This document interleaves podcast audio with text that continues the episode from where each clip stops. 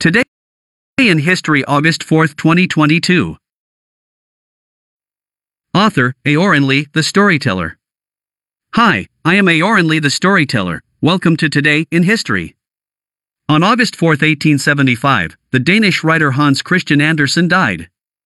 The name Hans Christian Andersen is definitely not unfamiliar to you. The stories of the ugly duckling, the daughter of the sea, and the steadfast tin soldier that we heard when we were children were all written by Hans Christian Andersen. Andersen's life as a child was very difficult. His father was a shoemaker and his mother was a maid. As a child, Andersen studied at a free charity school and worked as an apprentice. Influenced by his father and folk oral literature, he loved literature since childhood. When he was 11, his father died and his mother remarried.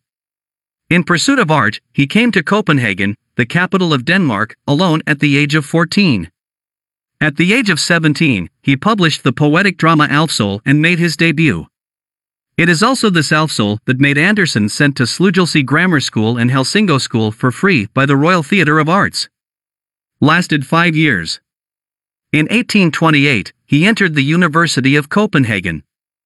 After graduation, he had no job and mainly rely on manuscript fees to maintain my living. Andersen never married. He devoted his life to fairy tales.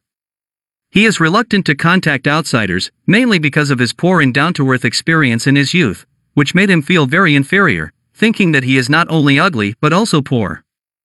He said many times in his diaries and letters, Because I am ugly and will always be poor, no one will want to marry me if I am beautiful, or rich, and have a decent office, then I'll get married and have a family, and so on. Just like the ugly duckling in his own work, The Ugly Duckling, how much Andersen wanted to be the big white goose that could soar in the sky and show his valiant and heroic appearance. Some Andersen researchers believe that, in addition to the above two reasons, his character's deep seated inferiority complex makes it impossible for him to have a romantic relationship with the opposite sex, whether legal or illegal. Andersen's fairy tales have different characteristics in the three periods of his creation.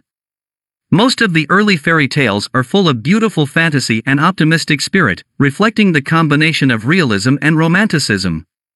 His representative works include The Tinderbox, Little Ida's Flower, Thumbelina, The Daughter of the Sea, The Wild Swan, The Ugly Duckling, and The Emperor's New Clothes.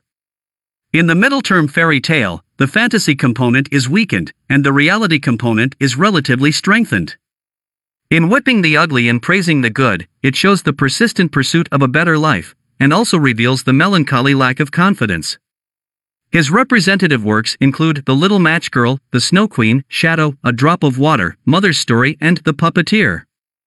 The later fairy tales are more realistic than the middle ones, focusing on describing the miserable fate of the people at the bottom and exposing the gloom and darkness of social life and the injustice in the world. The tone of the work is low. Representative works include Dream Under the Willow, She's a Waste, Bachelor's Nightcap, and Lucky Bell. Because Andersen was born in poverty, he felt deeply about the phenomenon of inequality between the rich and the poor and the strong prey to the weak in society.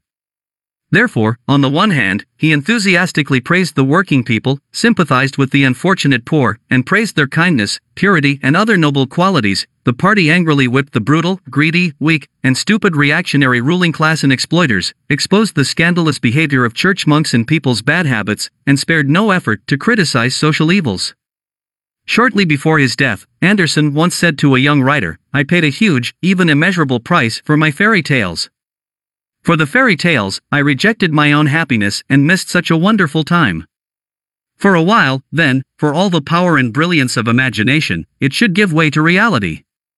At 11 a.m. on August 4, 1875, Andersen passed away peacefully due to an incurable disease. Although Andersen is dead, his immortal spirit will be passed on to generations of human descendants.